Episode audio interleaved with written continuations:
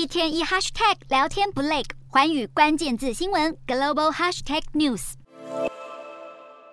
一枚地对空飞弹发射不到五秒钟时间就消失在云朵之中，以超高音速飞向目标物。这是美国防空部队部署在华府周围，用来保卫首都空域的国家先进防空系统。而这样的防空利器也即将出现在乌军驻守的各大城市之中，准备对频频发动空袭的俄国军机祭出沉痛打击。美国政府曾在八月底宣布对乌克兰提供一波规模高达三十亿美元的军事援助，其中就包含六套国家先进防空系统。这也是乌军至今为止接手的。第一种先进中远程防空飞弹系统，能取代使用已久的前苏联时代 S 三百飞弹，更有效抵御无人机、直升机、战机，甚至是巡弋飞弹。因此，也被乌克兰空军视为解决当前防空问题的最佳方案。在战事严峻的乌东前线，普丁下令动员令，准备升级侵略，甚至已经签署法令，严惩逃亡或投降的士兵。对此，泽伦斯基也同样出招应应。在提供乌军武器的同时，各国也逐步扩大对俄制裁。日本内阁防长官松野博一二十六日宣布，已禁止向俄国出口化学武器相关产品。而欧盟方面也有五个成员国联合提议禁止进口俄罗斯钻石，目的是要打击俄国庞大的宝石产业。不过，钻石禁令一直以来都受到比利时否决。比利时安特卫普是著名的钻石交易之都，钻石贸易占了比国总出口额的百分之五。如果实施禁令，将会导致巨大的经济损失。不过，有欧盟官员透露，比利时在即将举行的十月份欧盟峰会上，有可能会改变心意。全力对抗俄罗斯。